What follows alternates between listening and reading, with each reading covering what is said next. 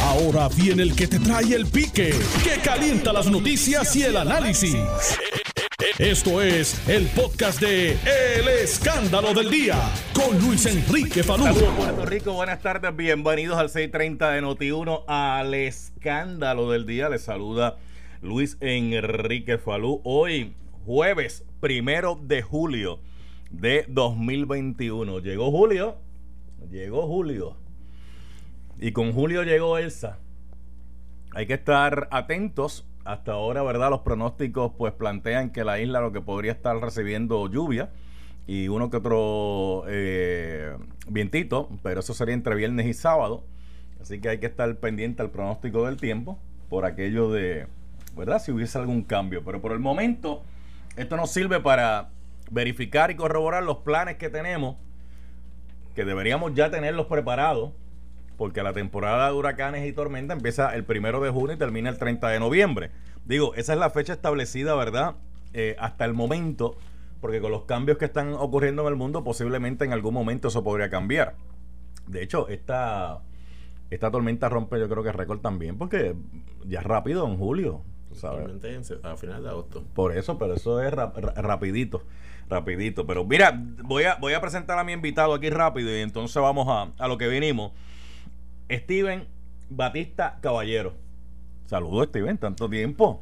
Así es, salud, sí es, que gracias por invitarme en el día de hoy aquí, esta familia Noti 1, eh, a las 12 del mediodía. Vamos, vamos, vamos a empezar rapidito hoy, porque no hay tema, hoy no hay tema que hablar.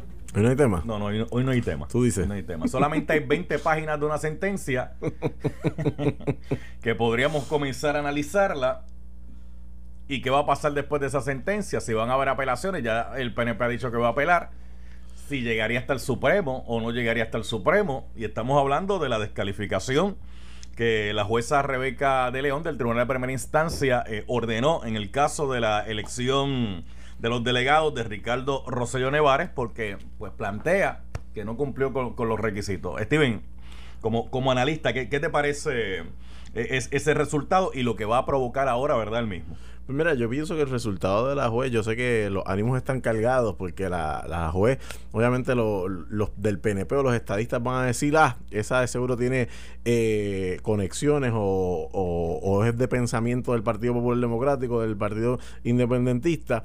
Pero la realidad es que yo me tengo que quitar el sombrero ante esa juez porque ella decidió, en vez de ese mismo día, con la evidencia que ya tenía, decidió esperar y escribirlo y decirle el por qué es que lo estaba descalificando. So, ante eso nada más empiezo que ante la rama judicial me quito el sombrero. Al respecto de Ricardo Rosselló, empezaste diciendo que el PNP va a apelar. Para empezar, quien tiene derecho a apelar ahí, porque quien están descalificando es a un ciudadano, no es al PNP. El PNP no tiene ningún tipo de legitimación. Esto quiere decir que el PNP no tiene. Si a mí me llega, yo como juez del apelativo, un partido viene y me dice que están apelando a nombre de un ciudadano que es el que tiene el derecho, el interés de saque, se lo saco. So que quien único debe o puede hacerlo es Ricardo Rosselló, desde mi punto de vista. Aquí, y, esto fue lo que yo estudié, porque yo soy abogado, te lo digo, Falú. So, yo creo con toda honestidad que lamentablemente lo, lo, que el PNP está planteando que si van a apelar, mira, quien pueda apelar es Ricardo Rosselló. Y te soy bien honesto, yo escuché bastante del juicio y también leí la sentencia para no para que no me lo cuenten y para no hablar de la baqueta, como mucha gente aquí lamentablemente hace, te puedo decir lo siguiente: Ricardo Rosselló no tiene legitimación. Entonces, le están diciendo, él está diciendo que a él no le, aplican los requisitos. So, hay que tratar al, al niño del exgobernador y que también es exgobernador diferente a personas que hicieron su trabajo en buscar los endosos, en presentar. al niño? para mí, con, mucho respeto, y yo soy estadista y lo digo, pero lamentablemente Ricardo Rosselló se, se está guillando de un nene chiquito con una perreta. Usted no cumple con los requisitos, lamentablemente. Usted no es residente ni está domiciliado en Puerto Rico. Usted había solicitado para votar en Virginia. Y su residencia principal es en Virginia. La ley es clara. Dice, usted tiene que ser los residentes domiciliados de Puerto Rico o del o de, perdón, el distrito de Washington DC. So, no me venga a decir a mí que él cumple con los requisitos. Ya con ese nada más es suficiente. Entonces están diciendo no, porque es que él fue nominado directamente. Irrelevante, si usted es aquí en Puerto Rico electo para un puesto por nominación directa, usted tiene que cumplir con los requisitos independientemente de. So, esto de que los abogados de ellos están tratando de echar magia y, adornar la cosa. Echando magia. Sí, porque eso es lo que ellos están tratando de hacer. No, a él no le cumplen los requisitos. Ah, ahora sé yo que él está por encima de la ley. Porque esto es lo que. El problema de Ricardo Rosselló siempre ha sido: es que los que lo tienen a su alrededor lo quieren endudiosar. Lo ponen como si fuese este esta gloria, lamentablemente. Y él es un mortal, igual que nosotros, que tiene que cumplir con la ley, con todos los requisitos. Y lamentablemente no cumplió. Ah, si él se hubiese quedado en Puerto Rico y si la casa de Guainabo no se hubiese vendido, pues eso es otra cosa. Porque él puede decir, en estos momentos estoy trabajando acá en Estados Unidos, pero mi residencia principal es en Puerto Rico. Pero que tenga el domiciliado de él en, o mejor dicho, que él dice que la casa que, que tiene en Puerto Rico de los suegros y que no paga ni agua, ni luz, y no es solamente que Nico paga, es que no tiene ni siquiera nombre de él. Mire, por favor, usted no sea. muchas veces la, la clásica. caballero, los PNP y los estadistas, ese, está, ese estadista no tiene nada. Bueno, yo confío en que yo estadista tengo mucho más que todos ustedes, para empezar. Bueno, este, eh, usted ha dicho que es estadista, pero lo que está, ese estadista no tiene nada, es lo que van a decir por ahí. Pues que digan lo que quieran, pero al final del día yo creo en la estadidad y te lo juro que yo, si a mí me ponen a luchar por la estadidad, que yo siempre he dicho que donde debemos luchar por ella es en el Congreso, meter sobre 200 mil, 300 mil personas en las escalinatas para que nos escuchen por qué debemos ser Estado, pero aquí no hacen nada. Es más, aquí el mismo PNP ha sido para mí el el, villano en contra del estadio. Pero no están haciendo ahora con este movimiento de los delegados. Pues los otros delegados, a los otros delegados yo los aplaudo y yo espero que hagan su trabajo y yo los voy a apoyar. Desde ya lo digo. Pero no es que yo no apoye a Ricardo Rosselló, lo que estoy diciendo es que Ricardo Rosselló lamentablemente no se le pueden aplicar unas reglas diferentes porque él diga de que él no fue una persona que, llevó todo el proceso, que él es un nominado directo. Mire, usted sabe más que eso. Y al final del día, usted no ha pisado la isla desde que usted, no voy a decir que lo votaron, pero desde que usted se fue en agosto del 2019, usted lleva más de un año fuera de Puerto Rico y la ley es clara que dice un año antes de la elección, usted tiene que residir en Puerto Rico. Lamentablemente no cumple con ese requisito.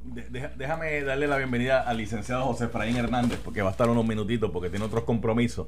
El licenciado, saludos, buenas tardes, ¿cómo está usted? Saludos, saludos, muy bien. ¿Todo bien? Saludos a ti y a tu invitado. Muchas felicidades, ¿eh? Muchas gracias. Muchas felicidades. Este, para adelante, para adelante. Se, dice fácil, pero... es la cosa. Pero bueno, vamos a lo que venimos, vamos a lo que, vamos a lo que venimos, vamos a lo que venimos. Este, licenciado, deme su lectura de la sentencia de lo, y de lo que va a pasar, de lo que podría pasar con, con, con, la misma. Bueno, mira, Salud es una sentencia muy completa sobre, la, la sentencia tiene 20 páginas que comienza con un resumen de las posiciones de todos los comisionados electorales y que incluye también pues, al querellado y al querellante que también pues es el comisionado electoral del proyecto Dignidad y luego pasa a hacer las lo que son las conclusiones de hecho y de derecho. Este es una decisión que a la que se le da mucho peso la, la jueza le dio mucho peso al testimonio que vertió como testigo Ricardo Rosello y eh, ella concluye que pues que no que no le dio credibilidad eh, lo trató el testimonio ¿Perdón? la jueza no le creyó el testimonio y así mismo lo puso en blanco y negro. Sí de hecho lo tilda de mendaz que pues es una palabra fina para decir embustero a alguien no lo que está mintiendo. Eh, ella dice que evaluó también pues lo que es el lo que se denomina en inglés diminor que es el, el, lenguaje no verbalizado ¿no?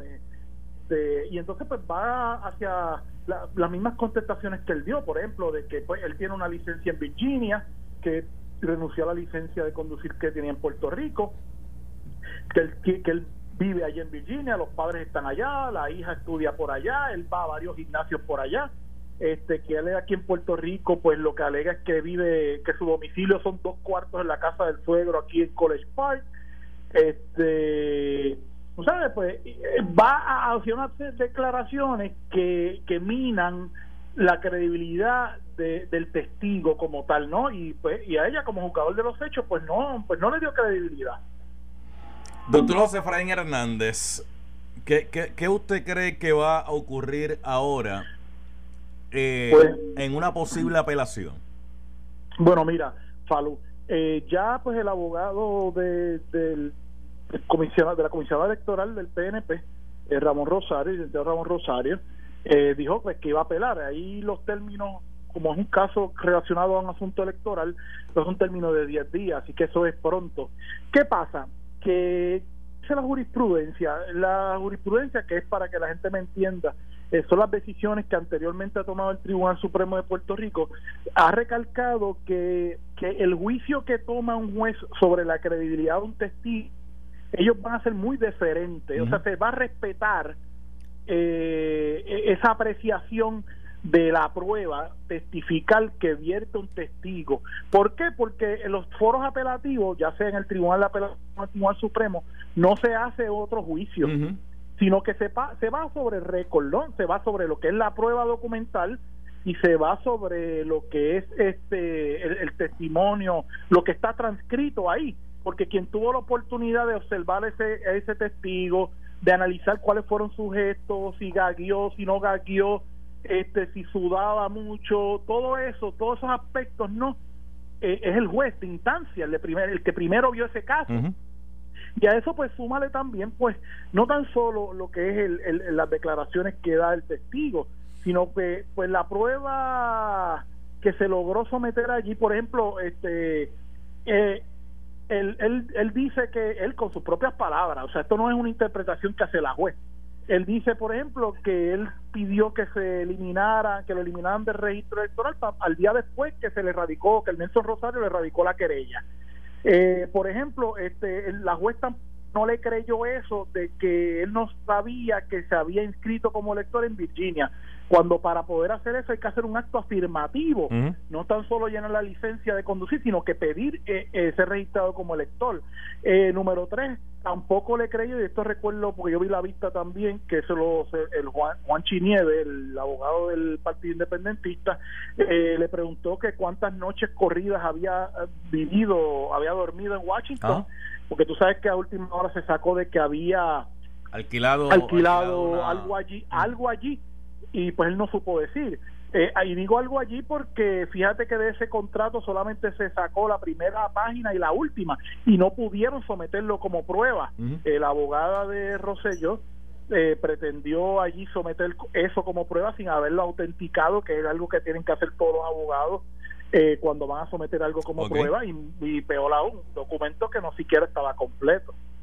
Mire, licenciado, lo voy a dejar ya, pero, pero rapidito antes de, que se vaya, para seguir aquí con el, amigo licenciado Steven Batista Caballero, este, y analista.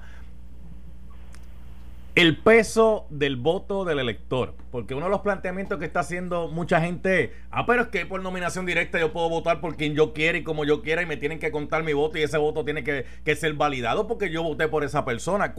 ¿Cuánto, cuánto peso tiene el voto del elector eh, a la hora de emitirlo? Porque el planteamiento que hay es que por nominación directa usted puede nominar allí a cualquiera, digo, pero puede ser cualquiera, pero tiene, pero tiene que reunir unos requisitos porque yo no puedo eh, escoger ahora a un niño de 8 años eh, para que sea eh, gobernador o para que sea este legislador o para que sea alcalde porque hay unos requisitos establecidos para, para, esas posiciones. Pero en este caso no, en este caso no estamos hablando de un niño de 8 años, porque la persona ya es mayor de edad, bueno, fue, fue gobernador y todo. Este, y por otro lado, ¿puede un juez invalidar un voto? Bueno, mira, el derecho al voto es un derecho constitucional, está es un derecho fundamental garantizado por la Constitución y, y para despojar a una persona del, del voto hay que someterlo a lo que se conoce, ¿verdad?, al escrutinio estricto. ¿Qué pasa?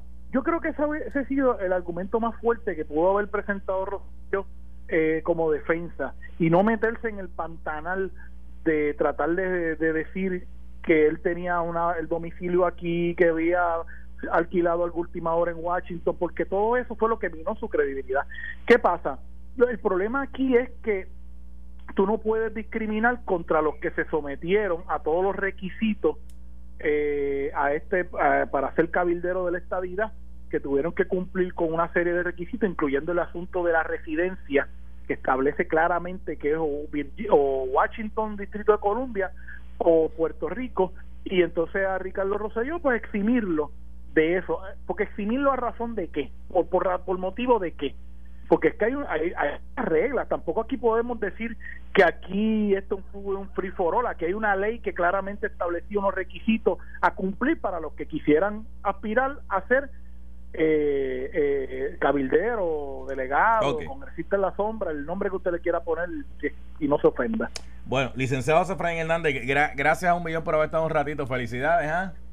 Muchas gracias, Falú, para adelante. Seguro, Un seguro. abrazo. Seguro, seguro. Gra- gracias al licenciado José Efraín Hernández.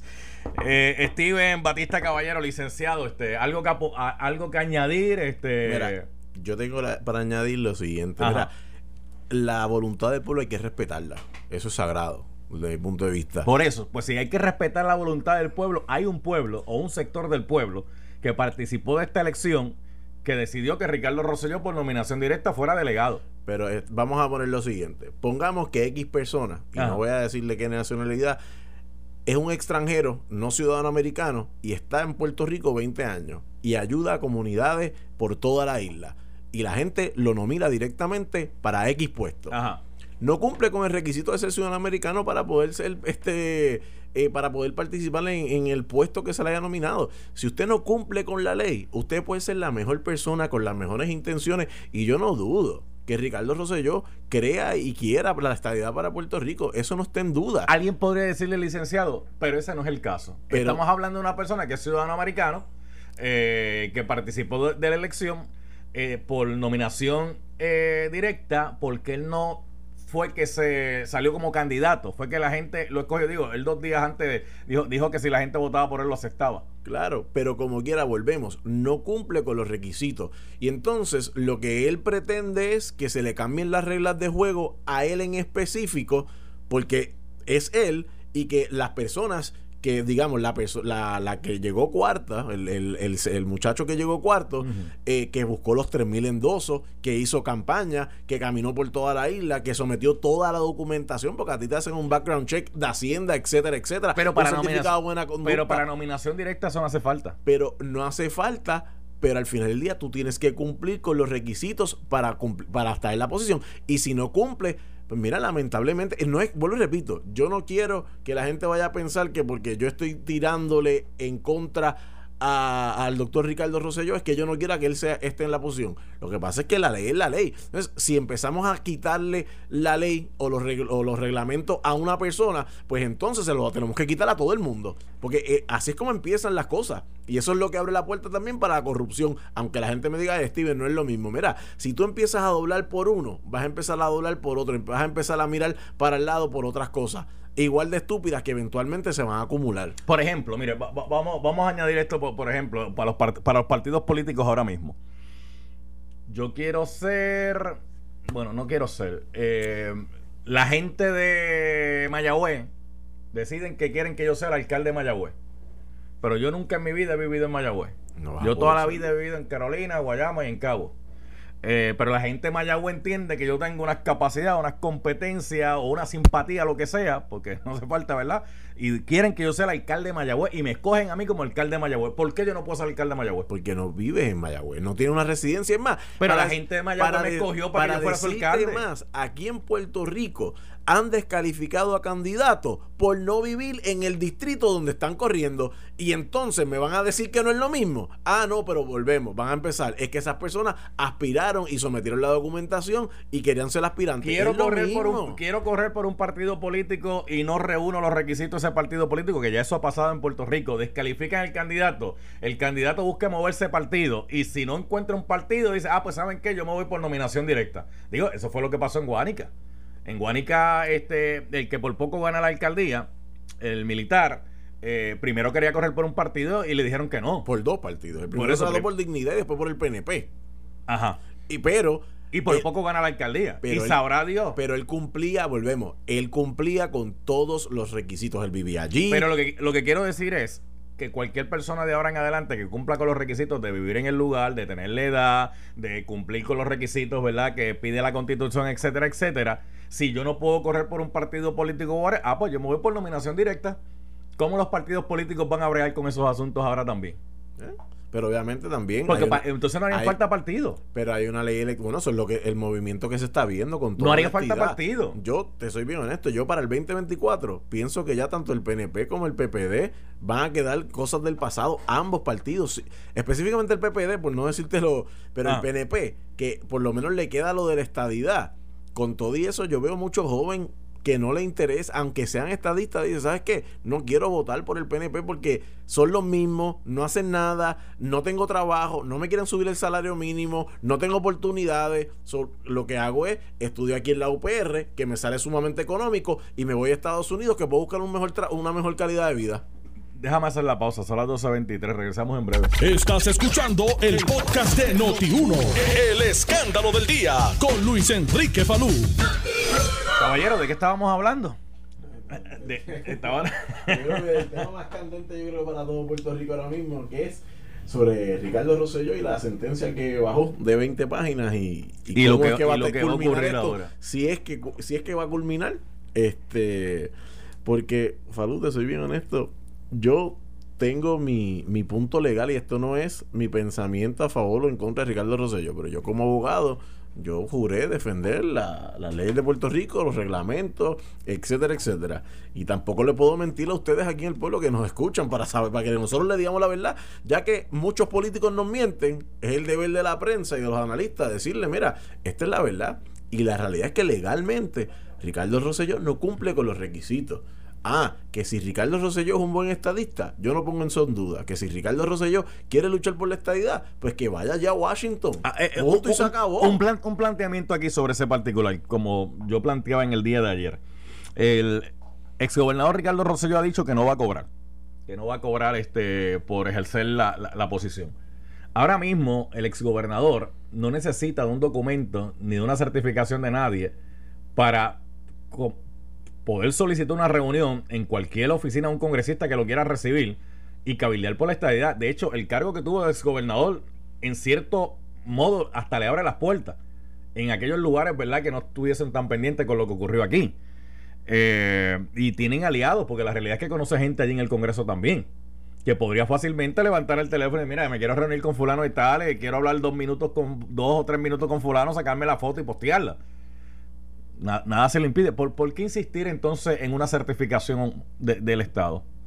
Bueno, la realidad es que me imagino porque en ese sentido tuviese, entre comillas, el poder para hablar y abogar por el pueblo de Puerto Rico como si fuese, como lo que dice la ley, un delegado de sombra. Porque así es como se... le- dice la ley criolla. Claro, pero ahí, ahí puede decir, yo soy un delegado de, de Puerto Rico. criolla no obliga al Congreso. Claro que no. Y al final del día, Falú, si él vive en Virginia, que mejor dicho, como él vive en Virginia, que vive al lado de Washington DC, mira, que vaya como cualquier ciudadano que ahora mismo tú y yo nos montamos un avión y podemos tocarle la puerta al congresista, mira, me gustaría, tiene unos minutos para hablar conmigo y el congresista decide si sí o si no. Es lo mismo que si yo llamo por teléfono, mira, yo soy fulano de tal, delegado de Puerto Rico, me gustaría unos minutos para hablar con usted sobre la estadidad o sobre el futuro de Puerto Rico. No tengo ni que hablarle de la estadidad, sobre el futuro de Puerto Rico y lo que a lo mejor pudiese beneficiar en tu estado o en tu distrito con los puertorriqueños que yo tengo allí. Cualquier ciudadano puede hacer eso. Va- vamos un poquito, vamos un poquito para atrás, vamos un poquito para atrás, vamos, vamos esto para atrás, porque esto lo legisló el PNP. Lo le- Este- exacto. Eh, Técnicamente lo legisló el PNP como está en mayoría en La, todo. la pregunta sería, ¿por qué si tú vas a buscar que alguien delegue por, por la estadidad para Puerto Rico, tú específicamente dijiste que esa persona que tiene que estar o en Puerto Rico o en Washington DC? Cuando pudo haber sido, mira, que vive en Puerto Rico o en cualquiera de los 50 estados, que sea boricua y quiera eh, someterse al proceso para cabildear a favor de la estadidad para Puerto Rico. Bueno, por lo menos la lógica que yo le busco a eso. Porque uno busca gente que apoye la estadidad independientemente del lugar donde esté, sea Puerto Rico, sea Washington DC, sea Nueva York, sea Texas, sea... Claro, pero míralo de este. Acuérdate que la ley, como es criolla, no es con fondos federales. So, el sueldo, el salario, que todavía no se sabe ni cuál es, Ajá. que conste, quien lo va a pagar es el pueblo de Puerto Rico. Y como eres un representante de Puerto Rico, pues yo acá, pensando con dos dedos de frente, es, pues contra, lo menos que puede ser es que sea un residente, obviamente ciudadano americano y residente de Puerto Rico, para que vaya a representar porque conoce a Puerto Rico. Yo no estoy diciendo que Ricardo Rosselló no conozca a Puerto Rico, pero la lógica detrás de todo esto es, mira, ya que la persona va a estar cabildeando Pero hay, en gente, que, Washington vi- hay gente que vive en otros, eh, en otros estados que son puertorriqueños Claro. y siguen conociendo a Puerto Rico, no han tenido esa desconexión. Pero hay personas que, con, ponte como la congresista Nidia Velázquez, que, era, que es puertorriqueña, nació aquí, se fue de Puerto Rico en los 80 y ella habla como si conociera Puerto Rico. Y hay muchas veces que yo quisiera pararme de frente y decirle, usted se debe callar la boca, venir a Puerto Rico, vea cuáles son las necesidades de verdad, en vez de simplemente hablar de la Está, baqueta. está como Luis Gutiérrez. Sí, son los Que- que mismos. Luis Gutiérrez cuando era congresista, boricua va aquí, boricua va allá. Sí, y vivía en Chicago, y para mí es un bufón de la no, pero vida. se mudó aquí, no aguantó Ah, un año. bueno, ¿y, y, qué- y qué ha hecho? No aguantó un año, se fue. Pues eso es lo que quiero decir. Al final del día, por eso es que el representante debe ser una persona que reside en Puerto Rico, que conozca Puerto Rico adecuadamente y que sepa cuál es la necesidad de, de Puerto Rico específicamente. Porque, fine, yo puedo querer la, la estadidad para Puerto Rico y yo le he dicho mil veces.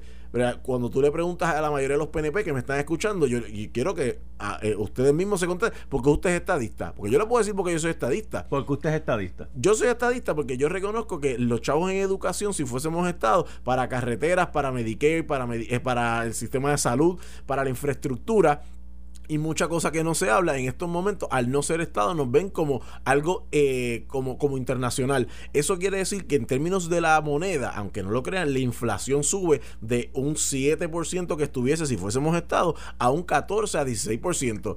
El costo de tu propiedad, como no eres un Estado, no está tan asegurado que en cualquier momento Estados Unidos te puede votar al final del día, porque el Congreso tiene la potestad de votarnos si quisiera, pero si fuésemos Estados, estuviésemos 100% vaqueados por la moneda americana y tu propiedad, aunque la gente O sea, no lo entienda, usted- subiría de precio. o sea, tu calidad por- de vida subiría mucho por un mejor. asunto económico, entonces.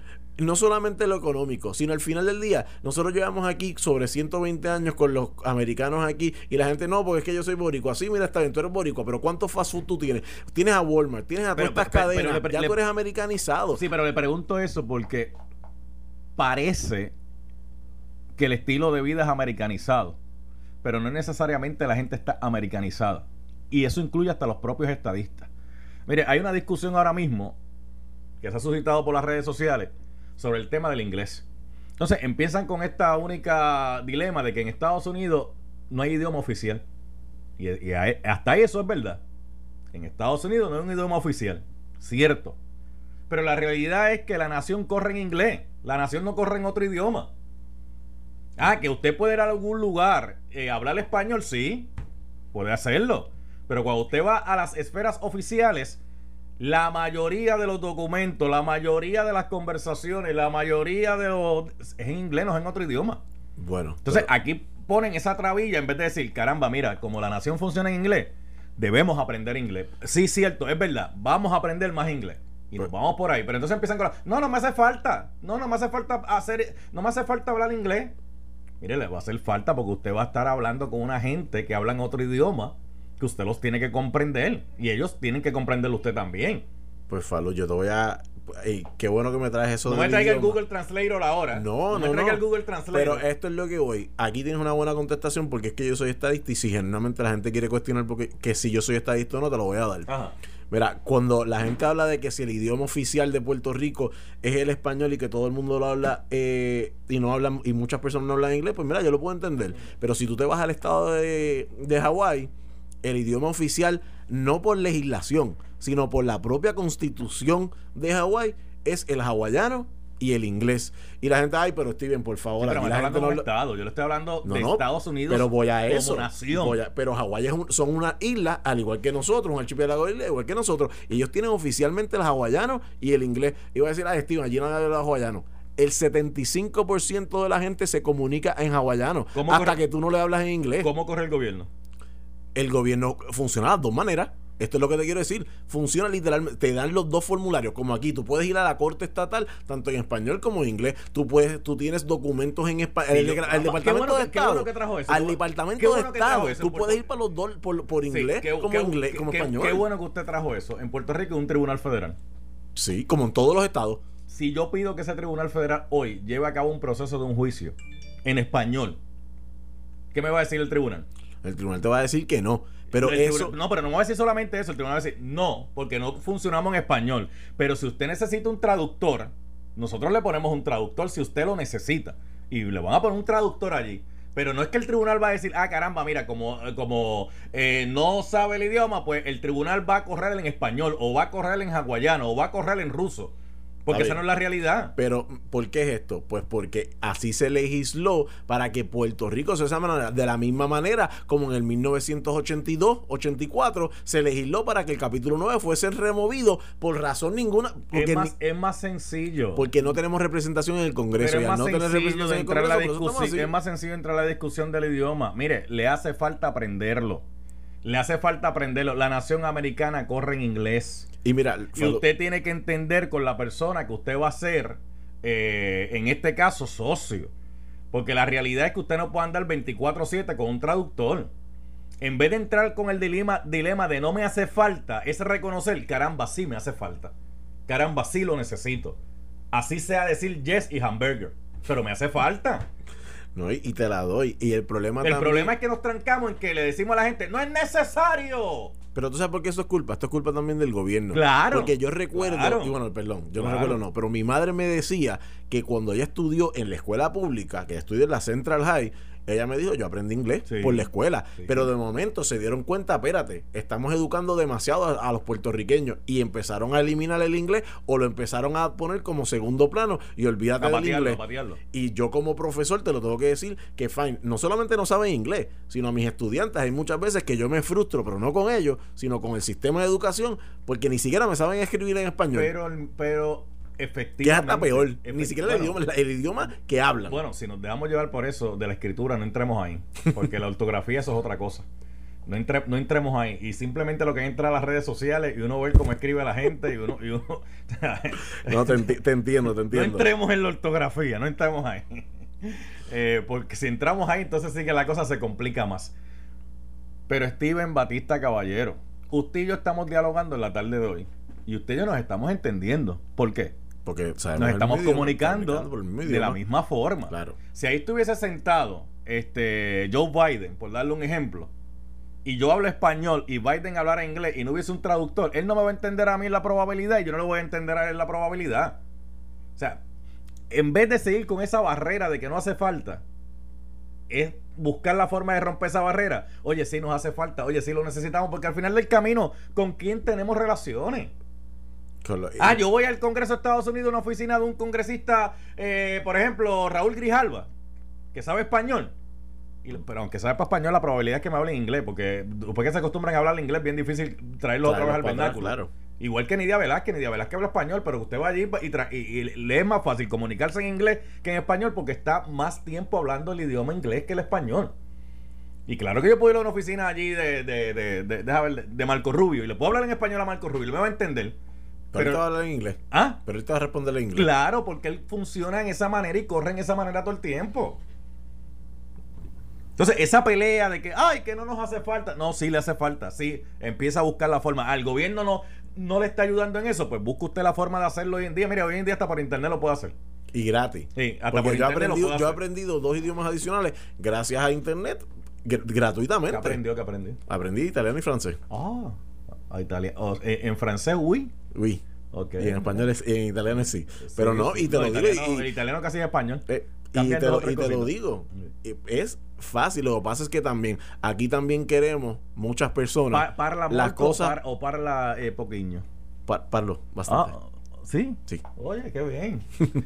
Qué bien. ¿Te gustó, te gustó, te gustó eso? Sí, no, porque yo también de vez en cuando. De vez en cuando. no, pero, eh, Falu, lo que te quiero decir, lamentablemente aquí también muchas personas son vagas en general y quieren las cosas muy fáciles y quieren como que, ah, pues no, yo quiero que me lo den y me lo den rapidito. Y no se dan cuenta que tienen que tomar el tiempo para aprender y para poder adquirir algo, mira, si tú quieres tener más dinero, tú no puedes estar todos los días en tu casa y milagrosamente me va a caer los chavos del cielo o milagrosamente me va a pegar la loto. O sea que si yo estoy, si yo estoy en Facebook y en Twitter todo el día comentando, no me cae dinero.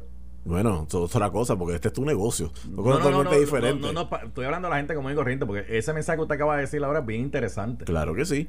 Ah, para mí, para mí yo sí, porque es mi negocio y están monetizadas las páginas. Este, o sea, lo que quiero decir es que hay una gente que ha sabido utilizar esas herramientas para sacarle provecho y que le deje recursos. Claro. Mientras hay otros que lo que hacen es, pues estoy ahí. Estará- y yo te soy, mira, Falu, si yo no me moviera de la manera como yo me muevo, yo estuviese, básicamente, posiblemente hubiese dicho, mira, levanto las manos y voy y, me- y voy a trabajar para una empresa, para una compañía, a ver lo que pasa y no tuviese mi tiempo libre. Pero la realidad es que, y yo reconozco, eso es la, hay amistades me dicen, "Ah, que tú tienes un montón de tiempo libre. En teoría lo tengo, pero si yo no me muevo, yo no cobro y yo no puedo pagar el agua, la luz, el carro, el mantenimiento del celular y los gustitos que me doy.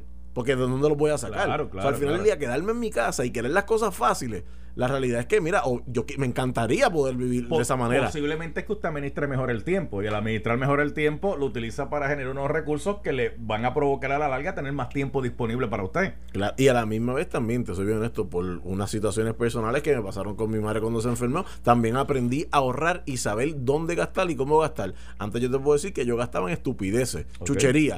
Hoy en día te puedo decir, mira, yo no hago eso y yo gasto en lo necesario, desde mi punto de vista. Pero la mayoría de las personas lamentablemente no hacen eso y como te estaba diciendo, volvemos para atrás a que son, y no lo quiero decir, no, lo quiero, no los quiero insultar, pero son bien vagos y volve- quieren que les regalen las pero cosas. volvemos para atrás, volvemos para atrás.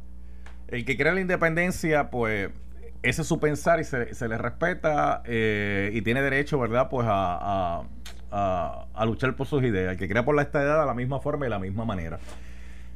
Pero hay que enfocarse, porque a veces uno escucha a estadistas en Puerto Rico pensando que es que Estados Unidos se va a convertir en un municipio más de la isla. O sea, pensamos que allá tienen que hacer lo que nosotros queremos acá. Y no funciona así. Cuando yo le preguntaba a usted si usted era estadista por el hecho económico, porque fue lo primero que me empezó a mencionar, en Puerto Rico se ha vendido mucho la estadidad por el asunto económico. Y mucha gente ha comprado la estadidad por el asunto económico. Vamos a recibir más, vamos a recibir más. Iba a decir una palabrota, pero no lo voy a decir. Mano, es bien difícil escuchar a algunos estadistas decir, yo quiero ser estadista, quiero ser parte de esa nación porque yo creo en los fundamentos, los cimientos que crearon esa nación más allá de lo económico. Bueno, cuando lo crearon en los 1700, yo creo 100% incluso, la, constitu- la, la constitución, al igual que la Carta de Derechos, es posiblemente uno de los escritos más bellos que, que se ha producido en la historia humana. Ahora, obviamente, yo no te puedo estar diciendo de esa manera porque van a decir, ay, se puso bien filosófico. Pero sí, te hablo de lo económico porque eso es lo que la mayoría de las personas. Pero yo te soy bien honesto, yo soy puertorriqueño, pero yo me considero americano también. Mi pasaporte es el americano. Cuando yo le digo a la gente de dónde yo vengo, cuando he ido a Europa, cuando he ido a otros países, yo digo, yo soy de Puerto Rico. Ah, que también me siento americano. Claro que sí, ambas cosas. Y al final del día, yo no, incluso si Puerto Rico hoy se convierte en independiente, su propio país, yo me quedo en Puerto Rico, pero yo me voy a seguir siendo eh, sintiendo ameri- americano, porque la realidad es que como me crié, es con ambas culturas, porque mi familia de parte casi todos viven por allá, y me inculcaron muchas de, esos, de esas culturas, y al igual que a mí me encanta el bacalaíto, eh, las frituras, Eh, voy a ir a la playa, eh, eh, me encanta todo eso. Steven pudo haber sido buen, buen, buen, buen candidato para delegado. Sí, Steven Batista Caballero pudo haber sido buen candidato para delegado. Eso no es lo mío, lo mío. ¿Por- por qué usted no- no- Lo, lo- lo mío es estar acá en lo privado. Este, pero la gente no sabe venderlo. Por eso es que yo digo que cuando a mí me hablan los estadistas o los PNP, yo digo, mira, qué bueno, te lo aplaudo que sea estadista, pero dime por qué. Porque yo te puedo decir específicamente todas las razones de la A a la Z, porque yo no voy a perder mi bandera, yo no voy a perder mi himno, como los otros estados los tienen. Yo no voy a perder quién yo soy, ni mi raíz, ni decir, ah, yo no me, me siento abochornado por ser puertorriqueño. Estoy orgulloso de vivir en esta isla. Y por eso es que no me he ido. Todavía tengo, cumplo 35 la semana que y y todavía me quedo aquí. Felicidades, felicidades. Gracias. 35 la semana que 35. viene. Oye, pues, usted, ve mayor que yo. Ah, en la vida me ha dado duro. Pero, pero Falú, te lo digo, mucha gente no sabe cómo vender la estadía y tampoco los independentistas saben vender la independencia. Sí. Ese es otro problema. Sí, que yo- sí. Pero eso no es problema mío porque ahí yo no me meto. No, y, y- y ahí es un asunto que cuando uno le pregunta cómo sería la, la, la, la solvencia económica, pues es, mu- es mucha filosofía, pero no necesariamente la filosofía se convierte en realidad. Entonces hay, que hacer... Porque de momento uno dice, sí, vamos a hacer tratados con todo el mundo. Bueno, no es tan fácil tampoco, Sí, ¿verdad? sí, No es tan sí. sencillo como que vamos a hacer tratados con todo el mundo, porque depende que la otra parte quiera hacer tratados con nosotros. Depende qué tenemos nosotros para, para hacer ofrecer tratados- para en estos momentos que, ah, que es lo mismo que pasa con la estabilidad. Porque la estadidad no es que va a llegar porque somos lindos, bonitos, este, No, pero o algo. Va a ser que tenemos también para ofrecer. Yo te puedo decir también eso, bien fa- resumido Ah. en cinco puntos. Del- Uno, tenemos eh, más soldados que sobre 30 eh, estados de la nación americana que han servido en la- desde la Primera Guerra Mundial hasta el día de hoy. Si aquí hubiese un independentista, le diría usted, ah, carne cañón. Ay, mira. Si hubiese un independentista que le diría a carne cañón. Pues yo no estaba vivo, yo no puedo hablar de eso, pero por, por lo- los números, los datos están ahí. Si hubiera Tam- un popular aquí, le diría, ah, es que esa es la, la doble defensa, esa es la doble defensa. Mira, en Y adición. si a- hubiese un estadista aquí, estaría diciendo, es que nosotros le proveemos más hombres al ejército, hombres y mujeres al ejército de los Estados Unidos que cualquier otro. En adición, nosotros económicamente le brindamos a Estados Unidos, ya antes la gente hablaba de 60 billones, Ah. ahora son sobre 80 billones de dólares que se le brinda directamente a los Estados Si Unidos. hubiese un independentista aquí, estaría diciendo, ve, que nosotros le enviamos más chavos para allá que lo que ellos envían para acá. Pues si hubiese un popular aquí, diría, eso se debe a qué bueno Gelela. y si hubiese un estadista aquí, estaría diciendo, por eso es que Estados Unidos tiene que hacernos Estado. o sea que el- usted me está dando argumentos que No, todas las bien, facciones le pero te estoy diciendo, tú me preguntaste, tú me hiciste la pregunta de qué nosotros le damos a ellos. Vamos por dos, vamos por dos, vamos, sigamos. Este, en adición que nosotros damos, obviamente tenemos la puerta del Caribe, que obviamente ya por la tecnología, pero al final del día sigue siendo la puerta del Caribe para y tenemos tam- Si hubiesen independentistas aquí, le diría, tendrían que pagar por esa puerta si quieren entrar y salir por ahí. Si hubiese un popular, diría, eso es gracias a la relación que tenemos. Y si hubiese un estadista que diría, ese es el activo que tenemos para que miren para acá. Oye, mira qué bien, qué bien. Y, y por último, ahora mismo pensando rápido, Ah. es que al hablar español podemos comunicarnos con toda la- Latinoamérica al final del día, excepto con dos países que hablan francés. Este, en Sudamérica, el resto, y bueno, y portugués, el resto, todos hablan español. Con Argentina, que Estados Unidos hace mucho negocio. En, Co- en Venezuela, que Estados Unidos se quiere meter, ¿qué puede hacer? Entrenar a los puertorriqueños y me- se meten para, Honduras, Nica- Nicaragua, lo que está pasando en Al Nicaragua. final día, está de aquí pasando pueden sacar los delegados para poder hablar con estos países. en Paraguay, Uruguay, este... Son tres en Sudamérica Eh. y si no me equivoco, diez en, en Centroamérica. Sí, sí. Pero obviamente yo te lo estoy vendiendo rapidito y esto es desde mi punto de vista, por eso es que yo soy estadista. Pero obviamente allá aquel que se llama estadista y no sabe de dónde está parado en estos momentos. Ya se nos fue el tiempo. Lamentablemente. Ay, Dios.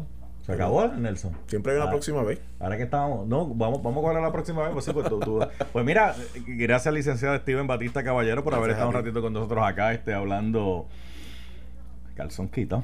Este, gracias, este, gracias al pueblo. Mañana tengo el ombudsman. Sí, mañana está el ombudsman aquí bregando con los asuntos de los ciudadanos. Así que Nelson, todo tuyo. Esto fue el podcast de Noti 1630. El escándalo del día con Luis Enrique Falú. Dale play a tu podcast favorito a través de Apple Podcasts, Spotify, Google Podcasts, Stitcher y notiuno.com.